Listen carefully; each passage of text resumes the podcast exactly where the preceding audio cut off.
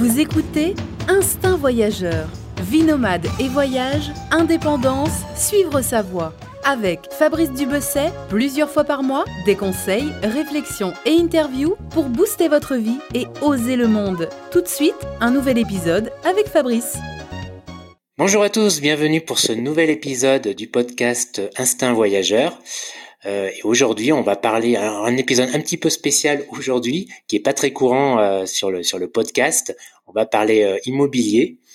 Euh, je crois que c'est la première fois d'ailleurs que je, je, vais parler de ce thème sur sur le podcast, mais je vais en parler pour une bonne raison, parce que on, parce que l'immobilier est une solution, peut être une solution pour créer euh, des revenus en fait, euh, des revenus passifs. Plus, pour la plupart, ils sont passifs et vous permettre, c'est un moyen, ça peut vous permettre, voilà, de voyager, euh, de voyager, euh, de, créer un revenu qui va vous permettre de voyager. Et pour cet épisode, euh, j'ai invité Eric qui va venir nous, nous parler d'immobilier parce qu'Eric c'est un expert. Alors bonjour Eric. Bonjour Fabrice. Donc, comme je disais, tu es, euh, un expert, tu es un peu ce qu'on pourrait appeler un serial investisseur dans l'immobilier. Oui. Ça fait longtemps que tu fais ça. Est-ce que tu pourrais un petit peu justement te présenter, un petit peu nous, nous raconter euh, en deux, trois mots un petit peu ton profil un peu d'investisseur immobilier? Oui, bien sûr. Alors déjà, merci Fabrice. Hein, je suis honoré que, que tu m'invites sur ton podcast parce que j'adore ce que tu fais. En fait, euh, quand je regarde ton blog, déjà, ça me donne envie de toujours de voyager. Et j'adore voyager, donc euh, merci pour ce que tu fais, merci pour, ma, pour, euh, pour ton invitation aujourd'hui. Mmh. Donc euh, effectivement, je, je, je, je, suis investisseur immobilier. Alors je viens d'avoir 50 ans et j'ai commencé à investir lorsque j'avais 30 ans. Donc ça fait maintenant 30, 20 ans que, que j'investis dans l'immobilier. Mmh. et j'habite dans, dans l'est de, de, la France, à Strasbourg précisément, et je suis papa et et voilà. Et donc, en fait, l'immobilier, comme tu le disais tout à l'heure, ça, me, ça, ça me permet d'avoir euh, un, un, revenu. Un revenu, vraiment, c'est, on peut dire que c'est mon revenu principal aujourd'hui. Et surtout, ça m'a permis de dégager beaucoup de temps libre et de pouvoir réaliser euh, ce que je voulais vraiment réaliser dans mes journées, pouvoir euh, être en famille, etc. On pourra en parler tout à l'heure. Mmh. Et donc, l'immobilier, j'ai commencé ça en 2003 pour être précis. D'accord. Et alors, combien, combien tu as de biens immobiliers concrètement? Aujourd'hui, j'ai une vingtaine de biens. Alors, ça, ça, ça, ça, change en fonction des années. De temps en temps, j'en revends. De temps en temps, j'en rachète. Mais aujourd'hui, j'ai une vingtaine de biens. L'année dernière, j'en ai vendu quelques-uns. Mmh. Et c'est euh, une vingtaine de biens, principalement dans la région de Strasbourg. Donc, ça va du, du studio. J'ai pas mal de studios. J'ai quelques deux pièces, quelques trois pièces, voilà, euh, pour, euh, pour, décrire mon, mon, mon, parc immobilier, mon modeste parc immobilier. D'accord. En tout cas, euh, comme tu me le disais un petit peu en off, euh, juste avant, avant ce podcast, euh, ça t'empêche pas du tout. On va en parler parce que c'est c'est c'est le, le, le cœur là de, de cet épisode du podcast. Ça t'empêche pas du tout de voyager. Tu dis, tu me disais même que tu voyages deux à trois mois par an, ce qui est beaucoup hein, en famille et tout. Oui. Euh, parce que voilà, tu, tu adores voyager, pas... euh, c'est ça? C'est pas toujours en famille, hein. ça peut être soit en famille, voilà. soit en solo. J'aime bien les deux mmh. formules. Ouais. Euh, mais effectivement, je, quand, avant de, de, faire le podcast, j'ai fait un peu le bilan et c'est effectivement deux à trois mois par an, sauf les, sauf la dernière année où c'était un peu plus compliqué de voyager. Mais sinon, en moyenne, c'est deux, trois mois par, par an. Ouais, j'adore. En général, je fais six à sept voyages par an. Euh, six à sept destinations différentes. Ouais, c'est, beaucoup. C'est déjà au-dessus de la moyenne de la plupart euh, des gens, je pense.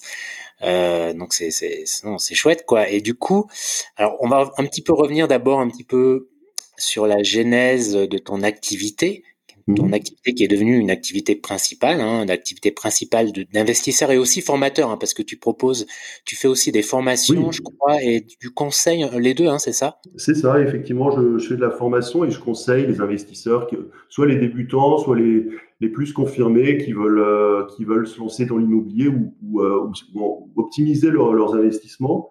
Donc ça, c'est aussi quelque chose que j'ai développé les dernières années parce que je me suis rendu compte que, que j'adorais partager euh, mes, mes, connaissances dans, dans, dans ce domaine-là. D'accord. Alors, et si on revient un petit peu à la genèse du truc, il y a 20 ans, donc tu as oui, 30 ans, quel a été un petit peu le, le, le déclic euh, qui t'a fait, qui t'a fait euh, t'orienter vers l'investissement immobilier? Bah, Écoute, à l'époque, euh, en 2003, j'étais salarié j'avais j'avais envie de, de, préparer entre guillemets ma retraite. Hein. Et souvent, bah, à l'époque, le, le, truc qui me paraissait, euh, enfin, le, truc un peu bateau que plusieurs personnes faisaient, c'était euh, acheter un appartement, attendre que le crédit soit payé, puis euh, ensuite avoir euh, avoir des rentes entre guillemets à la retraite. C'était un peu le modèle. je me suis dit, je vais je vais tenter, je vais tenter ça. Mmh Donc l'objectif numéro un, c'était plus un objectif de retraite, euh, pas du tout euh, pour en vivre euh, au départ. Donc j'ai acheté un premier studio qui était déjà loué. Je me suis dit c'est plus simple, il est déjà loué. C'était un studio étudiant, donc il y avait une étudiante dedans. Et voilà, j'ai fait en sorte que alors à l'époque, je pensais que j'étais à l'équilibre financier, ce qui n'était pas le cas parce que j'avais pas bien fait mes calculs. Quand on débute, on ne connaît pas tout nécessairement. Et donc, bah, j'étais à peu près, voilà, c'était à peu près euh, à l'équilibre, on va dire, je payais un petit peu euh, tous les mois de ma poche pour, euh, pour cet investissement. Et au bout d'un an, la locataire est partie, donc j'ai dû remettre le, bien en, location. Et là, c'était un peu ma première, ma première peur. Je ne savais pas du tout comment faire et j'avais peur de ne pas trouver de locataire. mais je me suis bien, bien vite rendu compte que c'était pas du tout le cas. En fait, j'ai mis, mis une annonce et puis quelques affiches à la fac aussi, parce qu'à l'époque, on utilisait très peu Internet. Et je me suis rendu compte qu'il y avait énormément de demandes sur la location étudiante. Et donc, j'ai, reloué très rapidement mmh. euh, ce, bien. Donc, je me suis dit, tiens, c'est sympa, il y a, quelque chose, il y a, il y a, il y a, il y a un, engouement, il y a de la demande pour ce, pour ce type de produit. Et du coup, euh, deux ans après, j'en ai acheté un deuxième, puis euh, trois ans après, un troisième, un quatrième, un cinquième. Voilà, donc ça s'est additionné au fil des années. Et à chaque nouvel investissement, bah, j'optimisais un peu plus les choses, j'apprenais de nouvelles choses. Je me rendais compte qu'on pouvait faire mieux, je me rendais compte qu'on pouvait faire euh, du bénéfice, ce qui était pour moi au départ euh, pas possible. Mais pourtant, je me suis rendu compte que si on faisait bien les choses, euh, on optimisait la fiscalité, on achetait au bon, prix, eh bien, on pouvait gagner de l'argent avec l'immobilier. Et du coup, mes, investissements suivants, eh ben, à chaque fois que je faisais un investissement, je rajoutais 100, 200, 300 euros à mes revenus. Euh, à mes revenus. Et au bout d'un moment, c'était en 2010, d'ailleurs c'était euh, l'année de la, naissance de mon fils, je me suis dit, euh, purée, bon, le mon travail de salarié, c'est sympa. Alors je travaillais dans, dans le domaine de l'automobile. J'étais souvent en déplacement en Allemagne et ça commençait à prendre trop de temps et c'était c'était pesant, c'était c'était stressant même. Tu étais commercial? Tu étais commercial? Non, j'étais dans le domaine technique, dans les bureaux d'études. J'étais dans les bureaux d'études et j'étais souvent, il fallait aller chez le client, euh, régler les problèmes. On avait, euh, on avait de plus en plus de projets à gérer et en fait, la qualité n'était pas là. Quoi. On, nous demandait de faire euh, beaucoup plus que ce qu'on pouvait faire et j'étais assez frustré de ça. Et en plus, j'étais surtout frustré de ne pas voir ma famille et de ne pas voir mon fils. moi, ce que je voulais à cette époque, et c'est toujours le cas d'ailleurs, c'est passer du temps avec ma famille, voir les, les enfants grandir euh, et, vivre, tout simplement vivre. Mmh et donc, je me suis mis en tête à cette époque, je me suis dit, OK, tu as, quelque chose qui fonctionne, euh, tu peux te créer des revenus alternatifs, et je me suis mis en tête euh, d'avoir autant de revenus immobiliers que mon salaire. Et donc, j'ai continué à en acheter quelques-uns. Et quand, et quand je suis arrivé à cet objectif, ça devait être vers 2012-2013. Non, 2013, c'était en 2013, je me souviens très bien quand je suis arrivé à cet objectif d'avoir autant de revenus immobiliers, donc euh, net, net, net après impôt, euh, euh, en prenant en compte tous les, toutes les dépenses, hein, parce qu'il y, a effectivement des dépenses dans l'immobilier, mais ce qui est important, c'est que le, les revenus soient largement supérieurs aux dépenses pour qu'on puisse gagner quelque chose. Et donc ça, ben, ce que je disais, c'est qu'au fil des investissements, j'ai compris que c'était possible. Et donc en 2013, je me dis, OK, j'ai autant de salaire. Alors je me suis dit, je vais, j'ai la possibilité de, quitter mon, emploi, mais c'était assez dur pour moi psychologiquement de le faire. Je me suis dit, mince, c'est quand même un risque, etc. Est-ce que je fais pas une connerie? Est-ce que après, est-ce que je pourrais encore investir? Euh, Donc, je me suis dit, allez, j'en achète encore deux. Je me donne encore un an, j'achète encore deux appartements et après, euh, je mets ça en route et je quitte mon, emploi. Finalement, j'en ai acheté trois dans l'année suivante. Et euh, à la fin de l'année, je me souviens très bien, c'était à l'automne, j'ai donné ma démission à, mon entreprise. Et je me souviens très bien que, en fait, c'était le, le 14 décembre c'est le jour de mon anniversaire, en fait, je quittais l'entreprise. Et donc, j'étais, voilà, dans, un autre monde, on peut dire, mais c'est, je, découvrais une liberté que je ne connaissais pas. Mmh. J'imagine. Ouais, J'imagine avec le recul, c'est un super souvenir quand il pense. Ouais, c'est vrai. C'est vrai, c'est un super souvenir. C'est beaucoup plus de temps pour moi, pour mes proches, pour mes projets. Euh, la possibilité de voyager, bon, on parlait de voyage en début euh, de podcast, la possibilité de voyager quand je voulais et pas quand le patron euh, me disait oui, tu prends la, la, deuxième semaine du mois d'août parce que c'est la semaine, seule semaine qui est possible, machin, et c'est là où enfin, tu te retrouves dans, dans une sorte, c'est plus du voyage, quoi, j'appelle plus ça du voyage, c'est, c'est, du commerce, c'est, de la, la consommation, la surconsommation. Et donc là, bah, tu te retrouves avec du temps libre, tu, peux voyager euh, hors saison, tu peux euh, euh, mettre en place des projets, tu peux. Alors, ce qui est génial aussi, c'est que j'ai découvert que je pouvais continuer à investir, mmh ce que je pensais pas possible non plus. Mais finalement, les banques continuaient à me suivre parce qu'en fait, le principe, c'est quoi? C'est que en fait, grâce à, aux banques qui me prêtent de l'argent que je n'ai pas, et grâce aux locataires qui me remboursent cet argent, qui remboursent cet argent aux banques indirectement, tout en me réalisant un, bénéfice financier euh, pour, euh, qui, reste dans ma poche, eh ben, grâce donc aux banques et aux locataires, eh bien, je, je pouvais euh, continuer à investir. Et donc les banques ont continué à, me suivre parce qu'elles considéraient que mon revenu immobilier, c'était comme, comme un salaire. Voilà, puis de toute manière, du moment que tu prouve euh, à ton banquier que tu sais que c'est rentable et que tu arrives à gagner de l'argent, en théorie, il n'y a pas de raison qu'ils ne te suivent pas pour un autre projet, normalement. Ouais, en plus, il y a une confiance qui s'installe. Au bout de quelques projets, le, banquier, il se rend compte que tu maîtrises le truc, que ça va, euh, les, appartements que tu achètes, ils sont rentables, il voit l'argent qui rentre, il se dit, bon, c'est plus pour les deux premiers où il faut vraiment faire tes preuves, il faut rassurer le banquier. Euh, Mais après, à partir du troisième, quatrième, il voit que, que, que tu as la tête sur les épaules. Quoi. Et, justement, tu, tu parlais voyage. Alors parfois, un, un, un, frein important euh, pour celui euh, qui, qui veut investir, c'est euh, la gestion à distance. Si bon, je sais pas s'il vit à l'étranger, si il voyage beaucoup, si il veut investir dans une autre ville. Voilà, et c'est souvent la, la, question un petit peu qu'on qu'on se pose. Comment je vais faire à distance? Est-ce qu'il faut passer par une agence? Est-ce que ça va pas être problématique? Toi, avec ton expérience, qu'est-ce qu'est-ce que tu réponds à ça? Alors, il y, a deux aspects à, ce point. Déjà, effectivement, on peut vouloir investir à distance parce que bah, on n'est pas sur place, on est dans un autre pays, on voyage, etc. Ou alors, tout simplement, on veut, déléguer les choses parce qu'on n'aime pas, euh, on n'aime pas s'occuper d'immobilier. Il y a des personnes, moi j'adore, hein, mais il y a des personnes qui ne veulent pas s'en occuper. Donc, euh, c'est pareil hein, qu'investir à distance, et on, on, veut déléguer. Et pour ça, ben, en fait, il y a deux choses c'est la première chose, c'est primordial, c'est se faire accompagner par quelqu'un qui connaît parfaitement le terrain où vous voulez investir.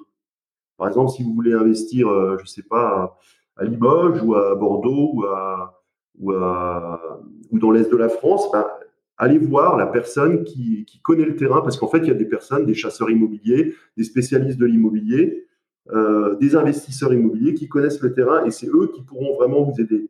Mais surtout, prenez des personnes qui ont déjà investi.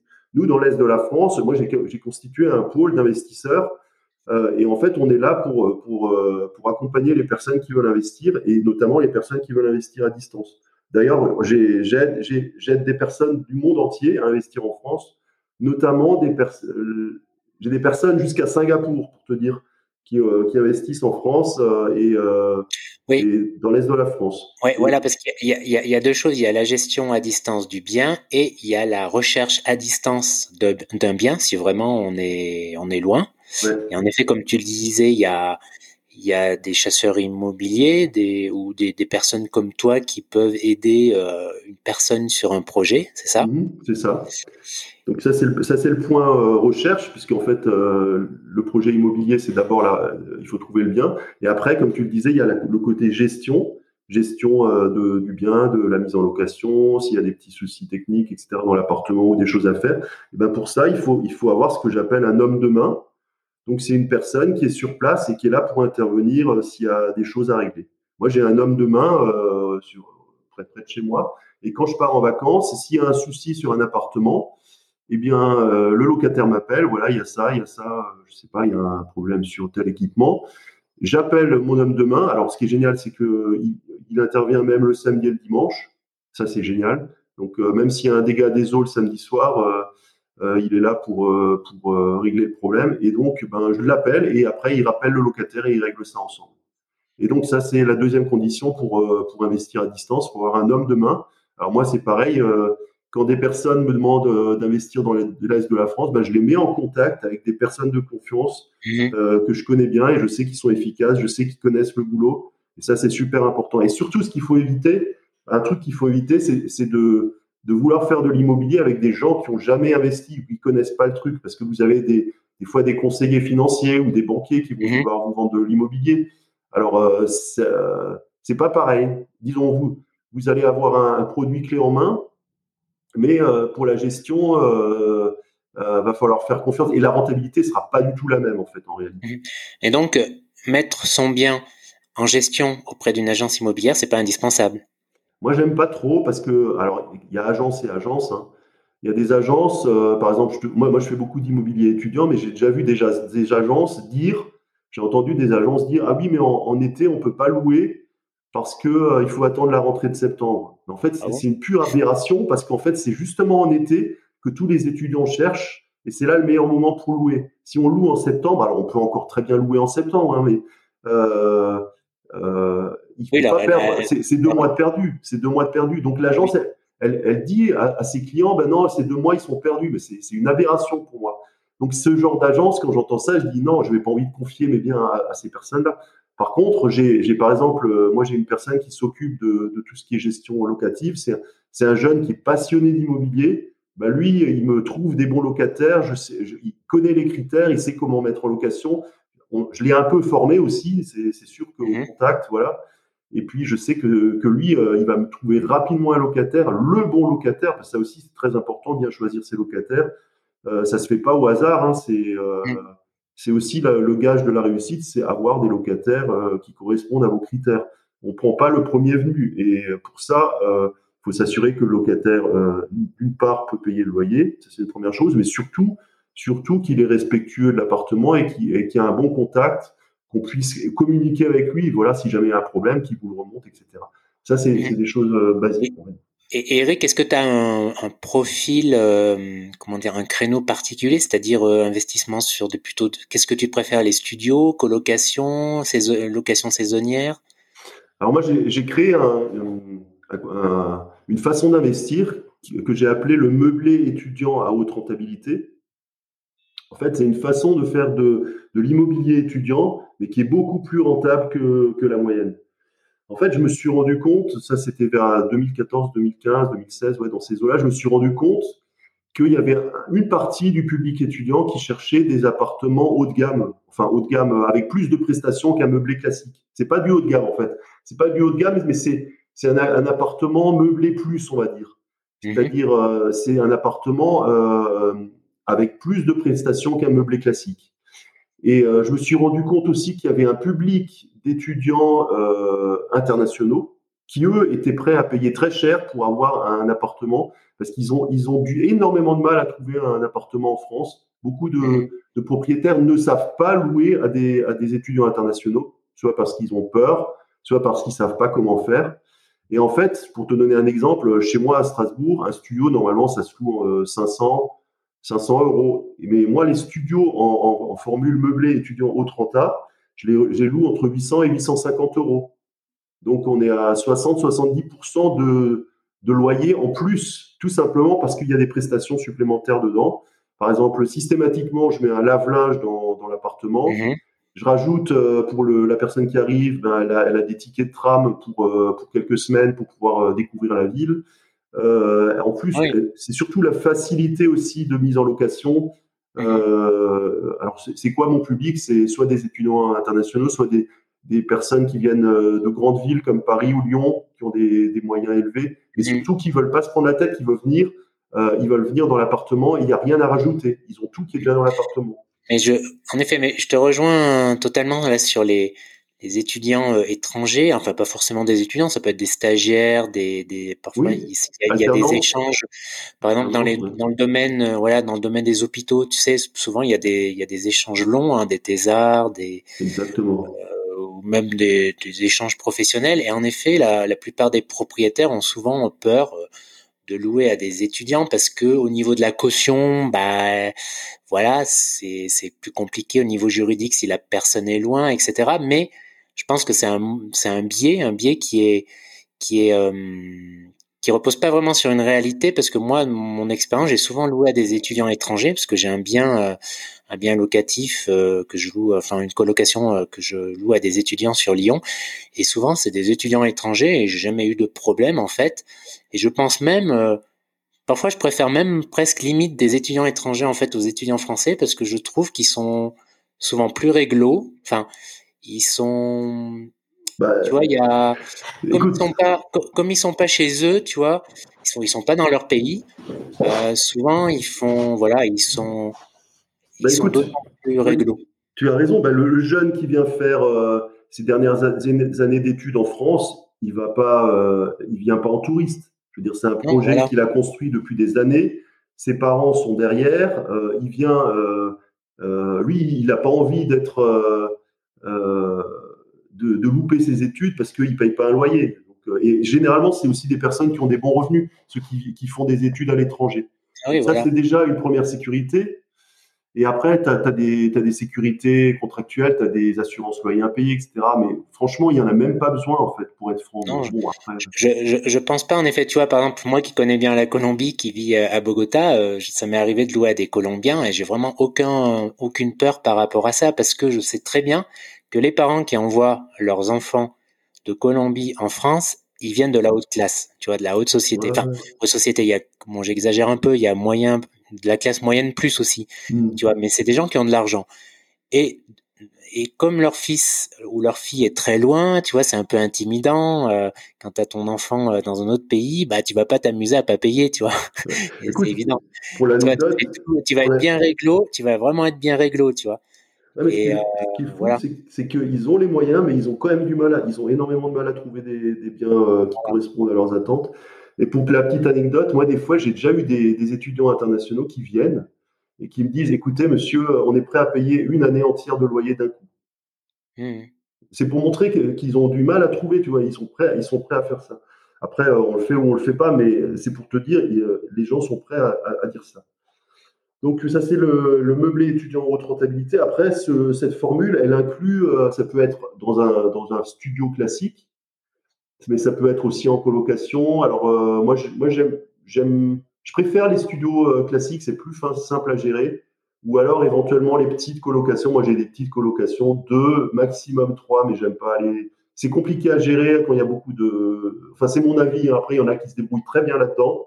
Mais moi, je préfère les formules euh, petits appartements, c'est plus simple. C'est, Par contre, quand, du quand tu as une colocation, je trouve que l'avantage, justement, quand tu voyages beaucoup, que tu es à l'étranger, c'est que c'est facile pour trouver un, pour organiser des visites parce que ben le coloc qui est dans l'appart qui reste il organise lui-même ses visites t'as pas besoin de faire appel à quelqu'un d'extérieur parce que quand tu loues un studio et que t'es pas là t'es obligé de faire appel quelqu'un euh, à quelqu'un de l'extérieur. C'est un peu plus pénible hein. oui c'est plus simple. Il y a quelqu'un sur place pour ouvrir euh, l'appartement. Ce qui n'exclut pas euh, de, choisir soi-même son locataire hein, aussi. Hmm. aussi. Mais voilà. Donc toi d'accord c'est ce modèle là que tu que tu préfères euh, Ouais, tu t'es jamais intéressé à la location euh, touristique? Si, si, mais j'en ai aussi fait, hein, comme dit. Euh, Airbnb? Ouais, du Airbnb. Tu sais, en 20 ans d'immobilier, on, on, on, fait pas mal de choses. Hein. Effectivement, j'ai fait du Airbnb, j'ai dû faire ça pendant 4, presque 5 ans. Et j'ai arrêté, j'ai arrêté quand Je crois que c'était en 2020 où j'ai arrêté. J'avais quatre appartements en location courte durée. Euh, il y en a un que j'ai revendu, les trois autres je les ai gardés, mais je les ai mis, en fait, je les ai mis en meublé étudiant haute rentabilité. Mais tu as arrêté à cause du Covid, non? Non, même pas. J'ai arrêté parce que, en fait, ces appartements, ils vieillissaient beaucoup plus vite que, que, les, que les appartements classiques, on va dire.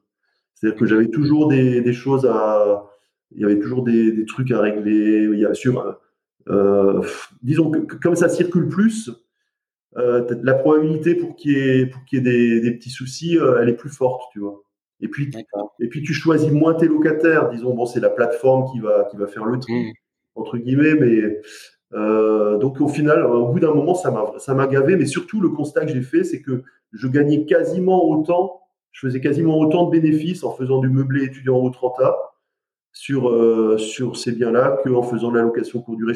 Un exemple, j'avais un, un, studio, je, ça me rapportait 1000, entre 1100, un peu plus de 1100 euros, en, entre 1100 et 1200 euros en location courte durée.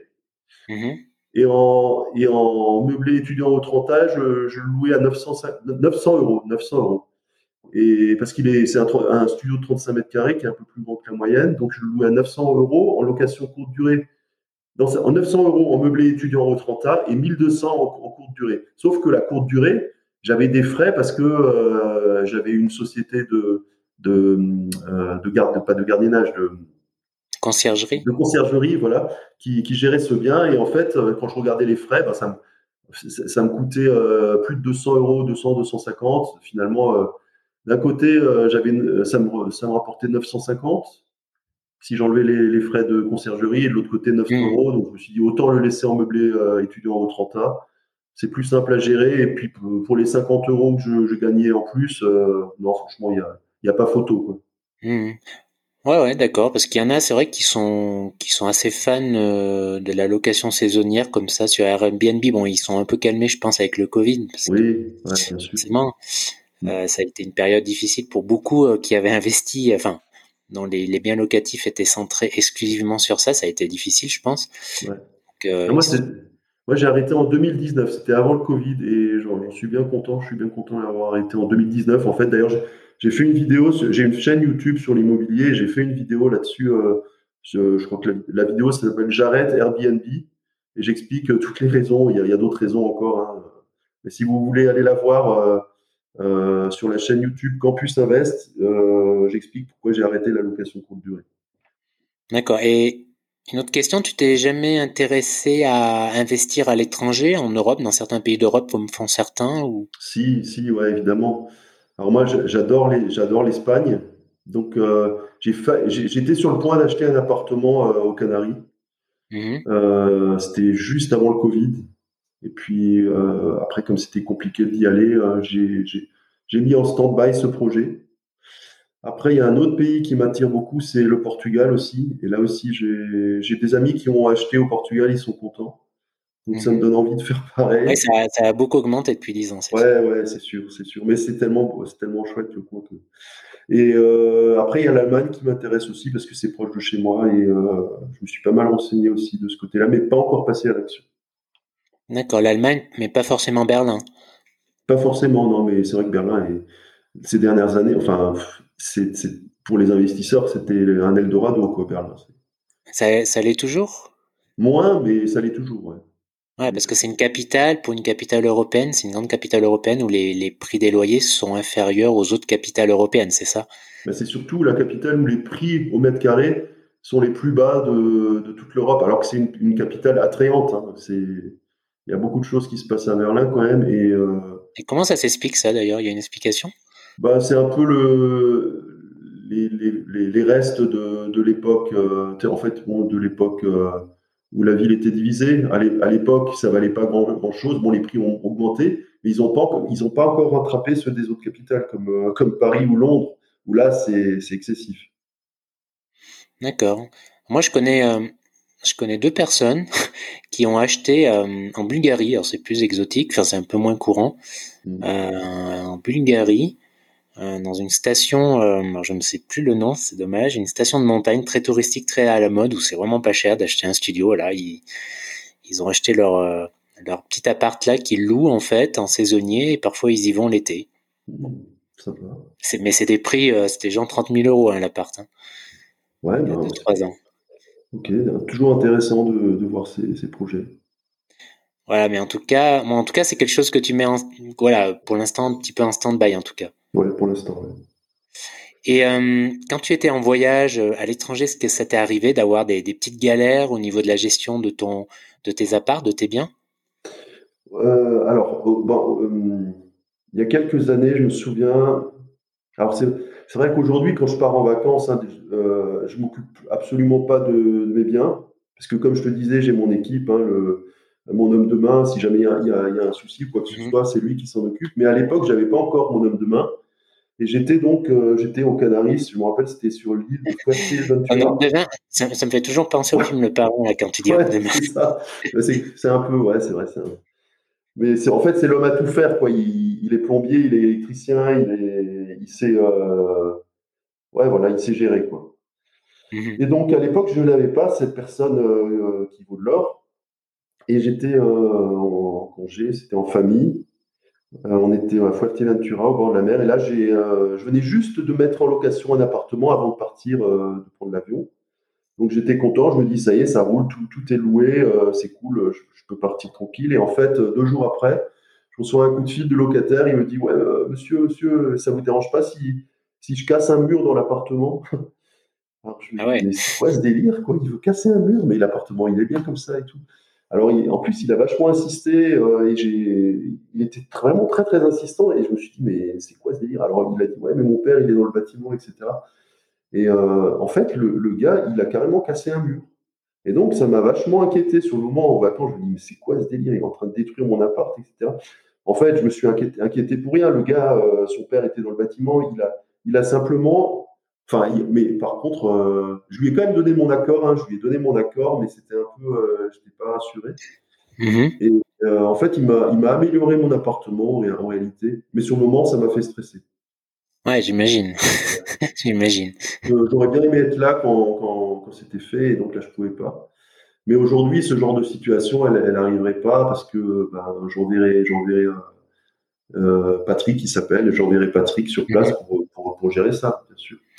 Ouais, parce que quand tu es à distance, finalement, le, en voyage, le plus problématique, c'est euh, le plus urgent à traiter, c'est les problèmes de dégâts des eaux. Ouais, c'est ça. Alors, euh, euh, ça, faut, faut, faut, les traiter rapidement. C'est pour ça, moi, je suis très content que ma personne, là, elle, puisse intervenir le week-end. Parce que si vous, si vous comptez sur le syndic ou sur une agence immobilière pour régler un dégât des eaux un samedi à 23h, je peux vous dire qu'il y a de l'eau qui va couler. Donc, non, il faut avoir une personne, c'est pour ça, moi, euh, je suis confiant maintenant quand, je pars en vacances. Et, ce qui est génial, tu vois, c'est que c'est il y a un effet, euh, euh, un cercle vertueux, c'est que cette personne, moi, je l'ai conseillé à, d'autres de mes amis investisseurs, et en fait, on a créé, en fait, on a créé une communauté d'investisseurs dans l'est. D'ailleurs, on a appelé ça Est Invest.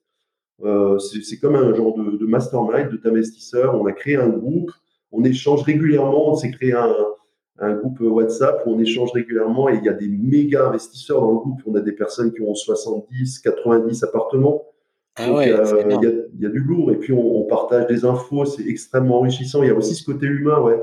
Euh, le côté. Euh, enfin, moi, moi, je trouve ça passionnant. Après, on, peut, on peut faire l'immobilier sans s'y intéresser, mais moi, c'est vrai que ça m'intéresse vraiment. Et puis, c'est quelque chose qui est en constante évolution.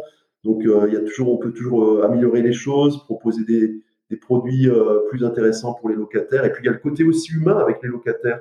Moi, je, suis très très fier quand, quand mes locataires étudiants, ben, ils réussissent leurs examens et euh, à la fin, ils, même des fois, ils me remercient. Ouais, on est content d'avoir logé chez vous parce que euh, voilà, vous faites ça bien, etc. Des fois même, ils m'invitent des fois pour faire un pot de, de fin de, de fin de location. Ça ah m'est arrivé. Donc ouais, il y a ce côté humain aussi qui est extrêmement, extrêmement sympa. Et puis, comme je le disais au début, il y a beaucoup de gens, ils pensent que ça, que ça prend beaucoup de temps l'immobilier, mais en fait, moi, ça prend beaucoup moins de temps que quand j'étais salarié. Ouais. Euh, je te dis, ma journée classique, euh, la plus, là, en ce moment, ma journée classique, c'est euh, je me lève, j'emmène les enfants à l'école, et après, là, ce matin, qu'est-ce que j'ai fait? J'ai fait du jardinage, tu vois. J'ai planté des salades dans mon jardin. Après, j'ai visité un petit un appart cet après-midi, et puis le reste du temps, ben, c'est voilà, c'est des journées cool. Et après, sinon, les voyages, quand, je peux voyager. Euh, ah, tu m'as dit que tu étais, euh, étais, allé aux échelles, là. C'est une destination qui fait rêver beaucoup de monde. Hein. Ah, Surtout pour la plongée, là. Surtout pour la plongée. Ah, les Seychelles, c'était vraiment un super, un super voyage. Moi, j'adore faire, j'adore la plongée et quand je pars à la mer, je fais toujours des plongées. Et là, aux Seychelles, euh, bah déjà, la terre est très jolie, mais la, la mer, il y, a du, il y a du gros quoi, quand on plonge. Et je me souviens d'une plongée où euh, je suis parti avec ma femme et, et euh, on commence à. C'était la deuxième plongée, je me souviens, on commence à nager et tout d'un coup, il y a une ombre au-dessus de nous. On lève la tête et là, au-dessus de nous, il y avait un, requin-baleine de, à 10 mètres, de 10 mètres, une taille de 10 mètres. Un énorme. Alors, le requin baleine, hein, pour info, c'est inoffensif, c'est, ça mange que du plancton. Mais quand vous voyez une grosse bestiole comme ça, c'est vraiment une expérience de plongée presque surréaliste. Et après, on a vu une raie, une énorme raie aussi de 3 mètres d'envergure. Là. on en a pris plein les yeux. T'as de la chance, j'ai jamais eu l'occasion de voir un requin baleine. Une fois, j'étais allé plonger là au Honduras, parce qu'on en voit souvent au large du Honduras, sur les îles, les îles, euh, ben, j'ai oublié le nom. Il y a des îles là magnifiques euh, pour plonger au large du Honduras, mais euh, j'en avais pas vu à ce moment-là, malgré le fait que c'était la saison. Mais il paraît, ouais, c'est un sacré spectacle. Ah bah tu, vas y retourner, tu vas, tu vas récidiver et tu en, verras, verras bien à un moment. Et ah, l'Amérique du Sud, ça, j'aimerais bien. Euh, quand, je vois ton blog, là, ça me donne envie souvent de, découvrir des nouvelles destinations. Il y a vraiment des, trucs sympas aussi. Là. Ouais, pour la plongée, euh, Costa Rica notamment, ouais, il y a au large du Nicaragua aussi, tu as l'île de Corne qui est très assez assez connue pour la plongée, l'île de Corne au large du Nicaragua, bah, le Honduras comme je disais, Belize, ouais, ah, le Mexique, hein, aussi le Mexique. Ah ouais. Euh, la Colombie un petit peu, mais pas tant que ça. La Colombie, euh, en fait, le, spot en Colombie, si jamais tu viens en Colombie, euh, je te conseille, c'est l'île de Gorgona. sur le Pacifique, l'île de Gorgona, voilà. Et en fait, c'est une espèce de, de toute petite île, mais c'est un bloc rocheux en fait, tu vois. Donc, en fait, tu peux pas, tu peux pas, y, tu peux pas vraiment ah, y aller. En fait, tu, vas en croisière, c'est dans le cadre d'une croisière tout compris d'une semaine, tu vois, faire de la plongée. J'ai vu un reportage là-dessus, c'est hallucinant. C'est encore très sauvage. Ouais, il y a une autre île aussi côté Pacifique, au large du Costa Rica. Je sais plus. Là aussi, il y a du gros poisson, c'est un truc de fou, mais ça coûte assez cher. C'est vraiment, tu vois, dans le cadre de voyage, vraiment que plonger pendant une semaine, tu vois. D'accord. Super. Mais, mais ouais, c'est top. C'est des, des, des super endroits en tout cas. Bah, l'année dernière, j'ai moins voyagé, bon, avec plus de contraintes. Mais je, je j'ai fait le tour de Mont Blanc euh, à pied. Là, c'était un voyage en solo. Et c'était très sympa aussi. C'était une autre formule. Euh, on, a, on, a aussi, on a aussi des très, des très belles choses en France. Ah oui, c'est chouette. Non, mais faire le tour du Mont Blanc, euh, c'est chouette. Une semaine, carrément, c'est chouette. Ouais, au niveau nature, c'est super. là, tu vas un petit peu reprendre les, les, voyages en dehors de l'Europe. là. Oui, tout à fait. Maintenant, quasiment tout est. Il y a pas mal de destinations maintenant qui ont assoupli leurs règles. Ouais, bah là, le, prochain, c'est les, Canaries, là, dans quelques, quelques jours. Euh, c'est un, un, peu une constante chez moi, les Canaries. C'est tous les ans, au moins une fois aux Canaries. Ouais, t'aimes vraiment bien, quoi. Mais c'est vrai que c'est, chouette, hein, les Canaries. T'as plusieurs îles qui sont assez variées au niveau paysage. C'est vraiment assez varié. Hein. il y a des paysages assez, assez impressionnants, même aux Canaries. Ce c'est un micro-continent, en fait, les Canaries. Il y a tout. Il y a tous les, tous les climats, tous les, tous les, enfin, les climats, non, mais tous les types de paysages. Ça va du désert à la forêt équatoriale, en passant par la, haute montagne avec la neige, avec le sommet à 3700 mètres, le TID. Mm. Euh, c'est, complètement fou. Hein. Ah non, c'est une chouette destination, euh, pas très cher pour les vols, en plus. Exact. Euh, tu peux y aller quasiment toute l'année, même en hiver. Mm. Ouais, même en hiver, hein. il fait, il fait pas très froid, hein. ouais, c'est ça. Hein. Il fait toujours, on l'appelle les îles de l'éternel printemps parce qu'il fait toujours entre 20 et 30 degrés toute l'année. Voilà. Donc voilà, c'est vraiment une, une chouette destination à faire, pas très loin. Bah, écoute Eric, euh, je crois qu'on a un petit peu tout dit. Enfin, en tout cas, c'est, je crois qu'on a bien synthétisé un petit peu euh, euh, le, sujet en fait. Puis le but de ce podcast était vraiment surtout de donner envie à ceux qui nous écoutent, si le sujet les intéresse, euh, de nous rejoindre, euh, de nous rejoindre sur un webinaire qu'on organise, euh, que tu organises, enfin que j'organise avec toi tous les deux. C'est surtout toi qui va parler. Hein. surtout toi qui va parler. voilà, on, on, avait fait ça en août dernier. Et c'était c'était vraiment ça s'était bien passé, c'était très intéressant. On avait une centaine de, de, personnes, puis le webinaire avait duré deux heures, non, je crois. C'est ça. Ouais, ouais, il y avait beaucoup de beaucoup d'engouement et d'échanges pendant le webinaire. Et l'objectif du webinaire, c'est de montrer comment devenir euh, financièrement libre grâce à mhm. l'immobilier, et notamment l'immobilier étudiant à haute rentabilité. Donc c'est vraiment un objectif un peu... Euh, ce que j'ai vécu moi, je le, je le, partage pendant ce webinaire.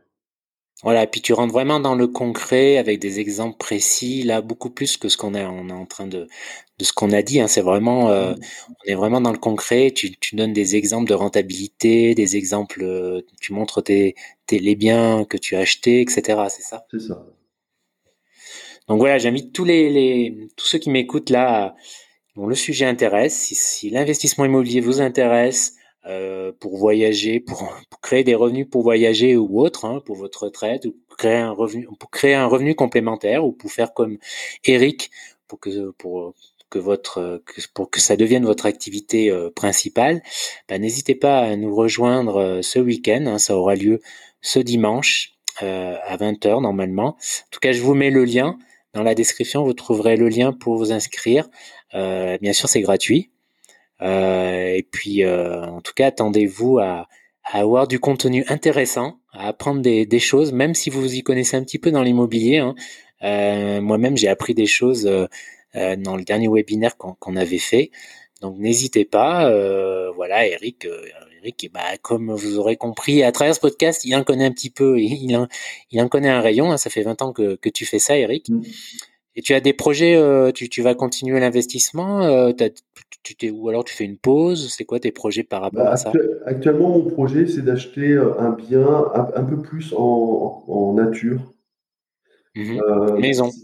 Ouais, une maison. Alors bon, j'habite déjà une maison, mais c'est proche, c'est dans une ville semi-urbaine. Et là, c'est plus une, on va dire, je sais pas si on peut dire une résidence secondaire, mais que je peux aussi louer le reste du temps. D'accord. Ok, bah ouais, c'est chouette projet. Euh, depuis le Covid, ouais, c'est les prix ont augmenté pas mal, hein, il paraît, dans les maisons individuelles, un peu à la campagne, un peu partout, non? Partout, partout en fait.